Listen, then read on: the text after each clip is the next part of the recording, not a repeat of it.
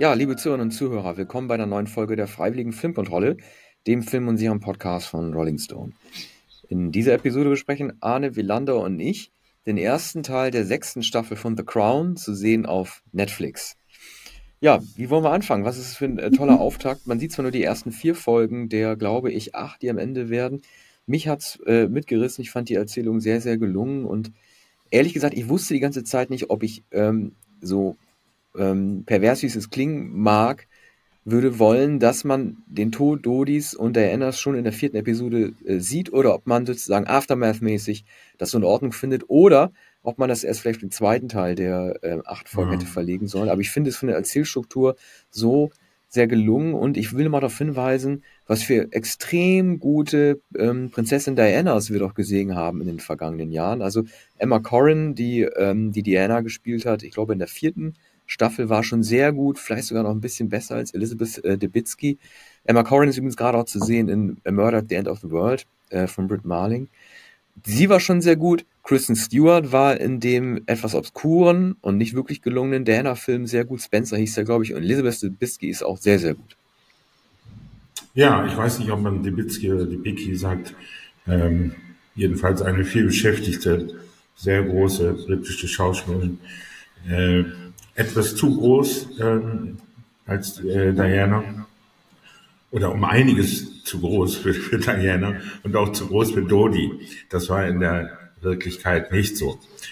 Äh, der Darsteller des Dodi ist zwar sehr gut, ist aber ein etwas anderer und schmalerer Mann als der wirkliche, sehr muskulöse und kompakte Dodi Al-Fayed. Der Vater ist übrigens sehr gut. Vater Al-Fayed ist, glaube ich, sogar die eindrucksvollste Darstellung. Ähm, Charles auch sehr gut verkörpert von einem phänotypisch doch eigentlich sehr verschiedenen Darsteller. West, mir, mir ist der Vorname. Dominic West. Naja, Dominic West, ja. Mhm. Ja, es wird ja ähm, irgendwann, als es darum geht, äh, wie mit Diana, als sie noch lebt, noch umzugehen ist, sagt ja, ich weiß nicht, ob es äh, Prinz Philipp ist, ähm, gespielt von ähm, Price, wer ist denn mit Vornamen? Jonathan, Price. Mhm. Vielleicht die einzige blass gebliebene Rolle, weil er nun wirklich der defetistische Oper ist, ohne, groß, ohne, ohne große Schattierungen mehr. Vielleicht die einzige nicht wirklich ausgeleuchtete Rolle. Aber er sagt ja, man ist Teil der königlichen Familie oder man ist es nicht. Und das erinnert doch auch stark an die Art und Weise, wie mit äh, Prince Harry heutzutage und Meghan umgegangen wird, oder? Ja, also der, das war immer der Leitsatz ähm, der, äh, äh des Prince Philip der, der übrigens ja in den früheren äh, Episoden, Staffeln, äh, sehr gut ausgeleuchtet wurde und der aber nahezu im Mittelpunkt der Ereignisse stand.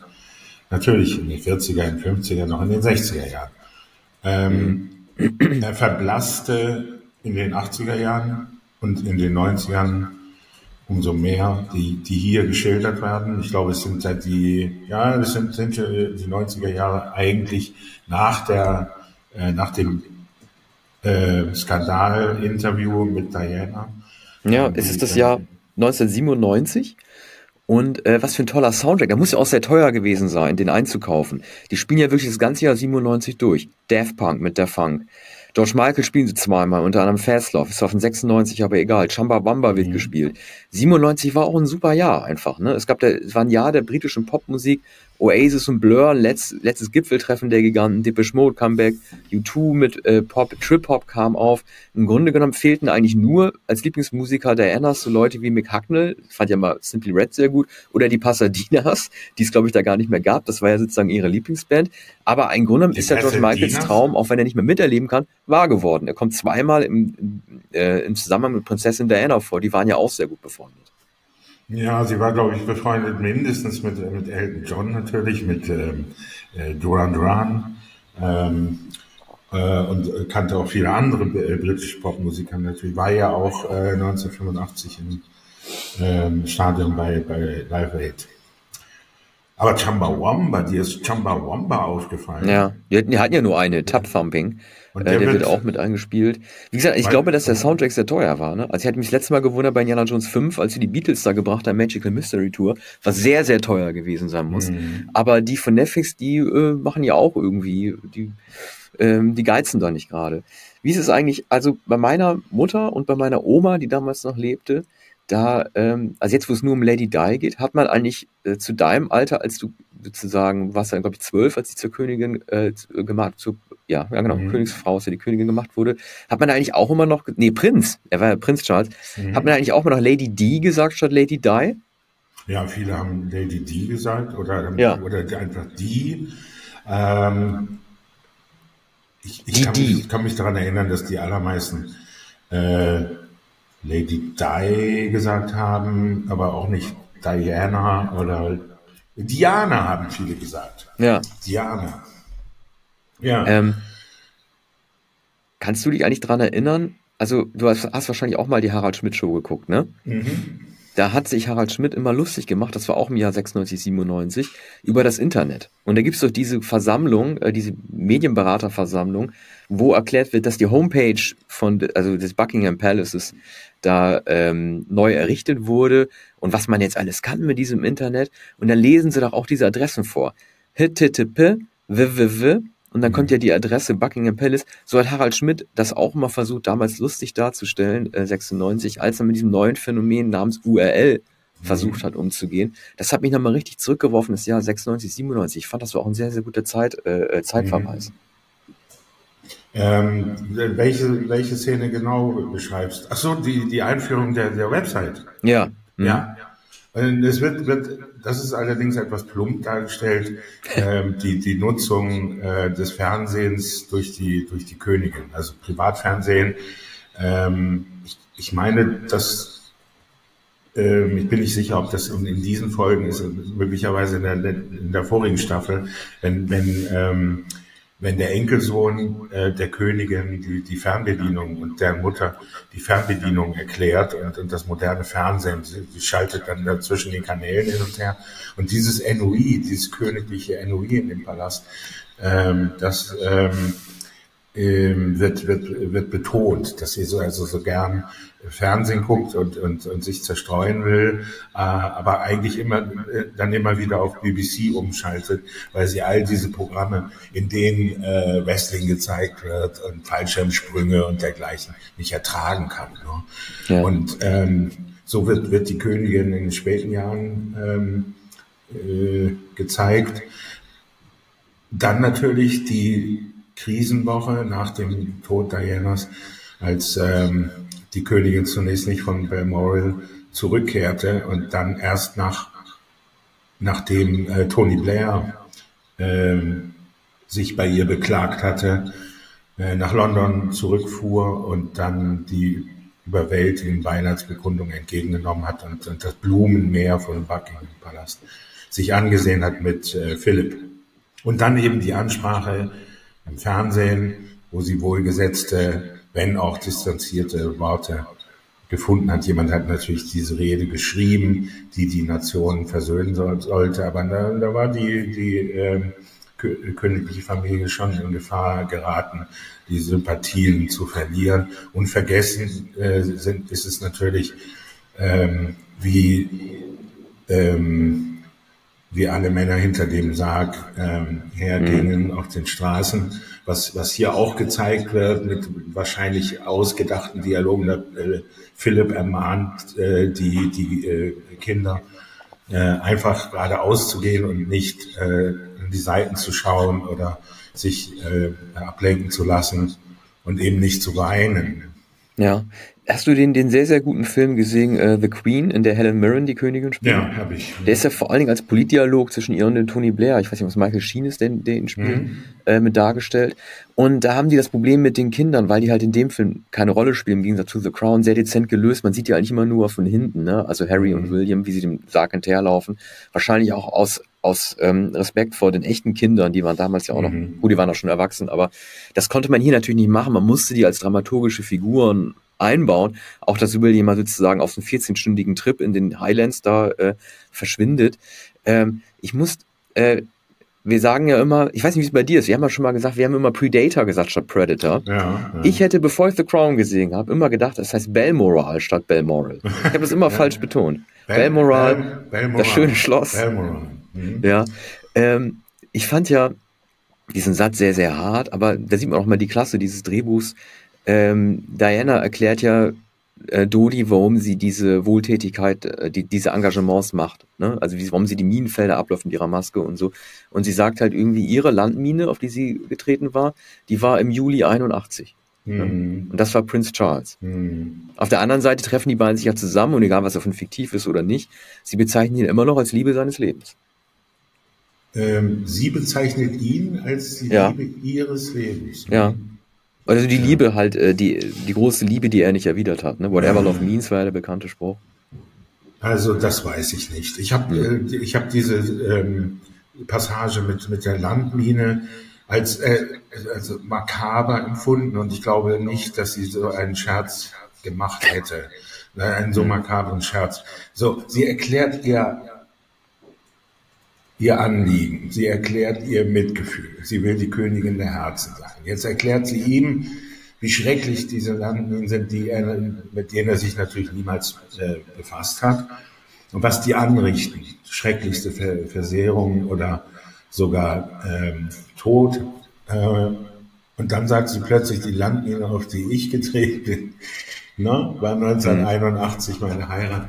Das glaube ich nicht. Und äh, ich glaube, viele der Dialoge nicht, in denen, äh, in denen Diana äh, eigentlich Dodi immer überlegen ist. Der, der hat äh, vor allem den Konflikt mit seinem Vater, der ihn ja auch hineinquatschen will in die Verbindung oder hineingequatscht hat in die Verbindung mit Diana, der alles für ihn vorbereitet hatte, der ehrgeizig ist für seinen Sohn. Und der Sohn konnte nie richtig genügen in seinem Leben und jetzt könnte es ihm ausgerechnet mit einer Liebschaft gelingen. Mit nichts ja. anderem als, als einer, einer Liebschaft, weil er mit Diana auf einer Yacht ist, weil er mit ihr zum Abendessen geht, weil er ihr einen teuren Ring schenkt. Sie sagt, sie sagt äh, immer, oder hat, äh, sagt in einem Film immer zu, ich werde ihn nicht heiraten, warum sollte, sollte ich ihn heiraten? Möchte nicht mehr gebunden sein, gehe keine Ehe mehr ein. Er hat sich das möglicherweise anders vorgestellt und Vater äh, Al-Fayed sowieso. Ja, sie, sie sterben zumindest, äh, ohne Geheimnisse voneinander gehabt zu haben. Sie werden so gezeigt, als hätten sie alles besprochen. Er äh, schenkt ihr den Ring, sie sagt, sie will aktuell nicht heiraten, bleibt ihm aber trotzdem treu. Ich finde halt nur, das Ganze hat so was Verschwörungstheorieartiges gerade, was Mohammed da einbringt. Ne? Ähm, ich habe immer die ganze Zeit an, an den Imperator Palpatine und Anakin Skywalker aus Star Wars gedacht, so wie er ihn versucht, zur dunklen Seite irgendwie zu bekehren per, per Telefon. Ne? Und ähm, es gibt ja dann dieses äh, dieses Geistergespräch, ne? Also sowohl die Queen, die mit Diana redet, äh, als auch ähm, Mohammed, der mit Dodi redet. Und dann heißt es ja dann auch, ist es das Schicksal der Araber, immer vom Westen gehasst zu werden. Es hat natürlich auch einen Querverweis zu der Geschichte mit Meghan und Harry, die auch gesagt hat, sie wurde halt irgendwie ähm, mit sehr viel, ähm, also man hat, man hat ihr sehr viel Rassismus entgegengebracht. Ja. Und Dudi gibt ja dann Mohammed am Ende den Tipp nochmal als Geist, schau nicht immer zum Westen auf. Das ist ja auch eine Pointe des globalen Süden, äh, des, des, mhm. des globalen Südens, was dann ins Spiel gebracht wird. Ne? Ja, aber die, also die Geister werden, werden dramaturgisch, wie auch sonst, nicht nötig gewesen. Das, das habe ich nicht verstanden, weshalb äh, die beiden noch einmal erscheinen müssen. Es ist, es ist, ähm, es ist nicht, nicht notwendig, es ist nicht überzeugend.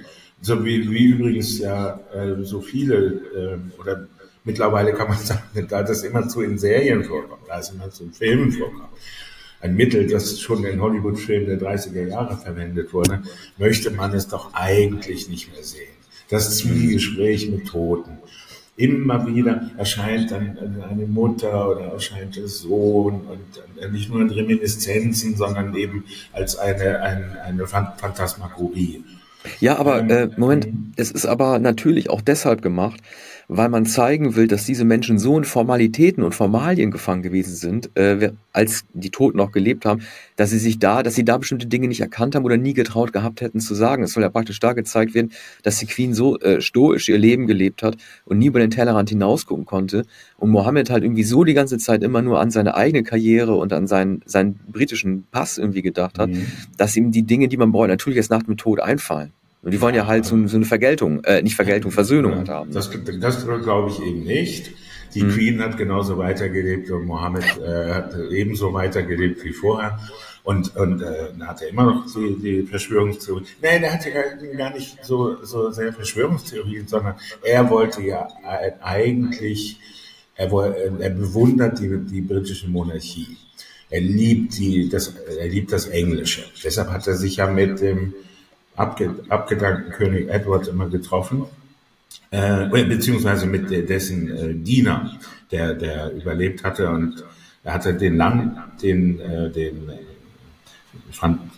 die französische Residenz übernommen, mitsamt dem Butler. Und den Butler hat er, hat er, hat er immer ausgefragt über den Vorbesitzer und den ehemaligen Herrscher dieses Anwesens. Und er, er hat das Kaufhaus Harrods in London gekauft und ähm, als Entrepreneur war er berüchtigt, aber fand niemals Anerkennung im Adelskreis. Und ähm, er fand auch später keine Anerkennung in Adelskreisen. Ne? Also weder äh, zu der Zeit, als sein Sohn mit, mit Diana zusammen war, noch gar später. Und Na, er war bei Ali G in der Sendung, da konnte, durfte er einmal rappen. Mhm. Naja, also es ist die unterste Stufe von Prominenz. Ne? Und er hat, ja. hat sich so sehr gewünscht, endlich als, als ein, ein nobler Herr anerkannt zu werden. Ja, äh, Prinz Charles äh, sagt ja, ich habe sie im Leben enttäuscht, aber ich werde sie nicht im Tod enttäuschen. Also er will ja irgendwie auch wieder alles gut machen mit der Beerdigung. Und äh, also mich hat das sehr berührt, auch wenn es vielleicht nicht wahrscheinlich gewesen ist, dass er diese Dinge gesagt hat. Ich fand, ich fand Prinz Charles wirklich mhm. sehr, sehr gut. Äh, was ich mir halt nicht vorstellen kann, ist, dass er halt äh, in dem Oppositionsraum, dass er da geweint hat. Ne? Mhm. Das passt nicht zu ihm. Nein. Also auch nicht so laut, dass es jeder gehört Nein, hat. und, und ein solcher Satz passt auch nicht äh, zu ihm. Er hat sich, er hat sich ja nach dem Tod seiner Mutter dieses Mami abgerungen. Ja. Das war, wirkte auch sehr ehrlich. Nee, das gab es auch vorher schon, ja. vor dem Tod. Das ja. gab es zu ihrer Thronfeier, als Brian May auf dem Dach gespielt hat. Das war 2002. Mhm. Das wäre praktisch ihr, wie viel das Jubiläum? Ich weiß nicht, 50. oder so? Ja. da, da hat er ja, auch mit Mami gratuliert. Ja, auf der Bühne. Mhm. Ja, ja. Ich musste halt immer bei, wenn, wenn, wenn ich die Elizabeth äh, Debicki sehe, oder Debicki, ich weiß nicht, wie man das auf Englisch mhm. sagt, ich musste da immer auf der Jagd, ich musste mal an Tenet denken, weißt du? Da macht sie doch auch ja, mit. Ja. Der ist ja die Braut des Oligarchen, Ken, Kenneth ja. Branagh. Da spielt sie auch mit. Nicht gar so lange zu sehen, aber in einigen Szenen. Springt sie auch ins Wasser im Bad und so. Ja, da, bei Tenet habe ich, hab ich sie erstmals bemerkt, obwohl sie sicher in vielen englischen Filmen schon vorher aufgetreten ist, aber jetzt, äh, da ging ihr Stern sozusagen auf. Es sind dann sehr viele, äh, sehr gute englische Schauspieler in den letzten Jahren und viele davon sind in The Crown zumindest populär geworden oder also höchst eindrucksvoll. Ich finde die, ähm, die, die, die, die heißt die Claire Foy? Claire, Claire Foy, ja. Mhm. Claire Foy als, äh, als junge Königin äh, fantastisch. Also das ist auch mehr phänotypische Ähnlichkeit ja. als jetzt äh, die, äh, ältere Königin. Ja, Imelda Staunton, die jetzt die Queen spielt, äh, mhm. also was sie sehr, sehr gut nachstellt, ich habe mir das mal auf YouTube angeguckt, das ist also die originale Rede von Elizabeth nach dem Tod, als sie mhm. vor dem äh, Buckingham Palace vor dem Fenster steht, man draußen die ganzen Leute sieht, die stellt sie sehr gut nach, aber ich bin mit den älteren Royals nicht sehr zufrieden. Also ich finde Imelda Staunton nicht gut, ich finde Jonathan Price auch nicht gut. Du hast recht, die erste Staffel, die war schon, also auch mit dem jungen Philipp ich weiß nicht mehr, wie der hieß, ja. der jetzt irgendwie House of the Dragon gemacht hat. Sehr, sehr gut. Sehr, sehr Matt, ja, der war sehr gut. Claire Foy war sehr gut. Vanessa mhm. Kirby war, finde ich, die allerbeste, die im ganzen mhm. Ensemble mitgespielt hat. Auch viel besser als die permanent überbesetzte Helena Bonham Carter, die mir zu mhm. oft die psychotische Adlige spielt. Ich kann, kann die nicht mehr ertragen. Aber ich fand, also jetzt Dominic West, weiß nicht, also mich hatte, mich hat er irgendwie, ich finde das, ich, mich hat er am meisten gepackt von allen. Mhm. Ja. Ja. Also Charles ist wahrscheinlich auch die faszinierendste Figur, noch faszinierender als Philipp. Jonathan Price ist tatsächlich eine Fehlbesetzung. Also es ist ein viel kleinerer Mann, äh, äh, vollkommen anderes Auftreten. Ähm, das äh, stimmt auch in der Gestik nicht. Mhm. Die frü früheren blonden, großen Philips waren sehr gut. Bei Jonathan Price haben sie jetzt gedacht, na ja, so ein Charakterschauspieler, äh, der kriegt das hin, aber er kriegt es nicht hat allerdings auch nahezu überhaupt keine Auftritte mehr und äh, steht, steht natürlich nicht im Zentrum der Erzählung. Jetzt geht es sozusagen auf die letzten Meter, die späten Jahre. Ich bin nicht sicher, ob es noch vier Folgen sind oder sogar sechs. Also sechs kommen noch. Mhm. Zehn, ja. Mhm. Naja, das ist halt so ein typisches Netflix-Phänomen, wenn eine Serie übermaßen erfolgreich ist, was man nicht gedacht hat, dann kann man sich jeden Schauspieler auf einmal mit dazu kaufen. Und dann erweitert sich halt irgendwie die, die, die Palette und dann kommen halt auch die bekannteren Gesichter wieder ins Spiel, die man vielleicht nicht mehr unbedingt in dem Kontext gerne gesehen hätte. Ne? Olivia Coleman ist ja auch streitbar gewesen, ob, obwohl sie eine sehr gute Schauspielerin ist, ob sie nicht vielleicht zu typisch gewesen wäre als Queen-Darstellerin. Mhm. Ja, einerseits typisch und andererseits nicht dieser Typ. Dafür hat mhm. sie es aber natürlich gut, gut gemacht, denn das ist, äh, die Frisur macht es natürlich aus. Ne? Mhm. Die, die, äh, die Züge äh, von äh, Coleman sind ja eigentlich für, ähm, für, für solche Rollen nicht sehr, sehr gut geeignet oder anders gesagt, ja. ähm, sie ist eigentlich keine wandelbare Schauspielerin, sondern ist immer die Coleman ne? und hat mittlerweile ja auch den, den Ruf der Coleman. Mhm. Ähm, tritt also in die Fußstapfen der, der großen Damen des englischen Theaters und Kinos. Ja.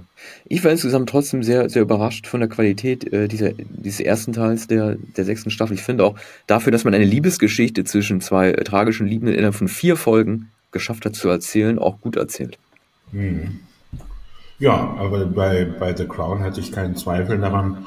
Was ich nicht so gern mag, ist hier der, der Auftakt, wenn äh, ein Franzose seinen Hund äh, spazieren führt und äh, dann hört man einen Knall und dann weiß man, was passiert ist.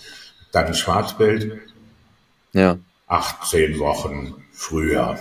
Mhm. Das wird immer zugemacht und das ist ein, ein Manierismus geworden, die, dieser Rückblick beziehungsweise der, ähm, der Vorausblick und dann äh, die, die Reminiszenz, was, was vorher war. Also dieses Vorwegnehmen ist ja völlig unnötig. Ne?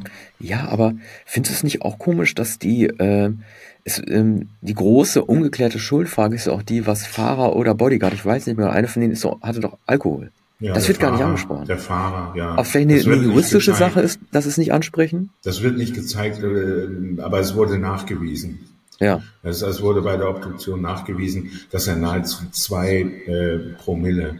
Das ist ja unfassbar. Äh, ja, Eben, das, das, in, in, natürlich hat das, hat das Ritz, äh, es war ja das Hotel Ritz, glaube ich, hat äh, Einspruch erhoben, auch Prozesse geführt, aber ähm, es, es war erwiesen, dass der Mann den ganzen Tag gewartet hatte und er hat mit anderen in, im Hotelrestaurant getrunken oder in seiner Kammer und dann wurde er ähm, er, er war sozusagen der Ersatz. Also Dodi hat, hat ihn dann ausgesucht als, äh, für dieses Ablenkungsmanöver. Und der eigentliche ja. Chauffeur war auf der anderen Seite des Hotels. Und er hatte also nicht damit gerechnet, äh, zu einer solchen Abenteuerfahrt aufbrechen zu müssen, zu später Stunde an einem Samstagabend. Hm. Ja. Arne, was würdest du der Staffel geben? Ich gebe eher vier Sterne. Ja, allemal. Geben wir jetzt immer Sterne, da müssen, müssen wir äh, darauf achten, ja. dass wir das beibehalten. Versuchen wir. Unsere. Hörer wollen das, wir liefern. So sieht's aus. Gut. Mhm. Ja, dann bis zum nächsten Mal. Vielen Dank. Bis bald. Tschüss.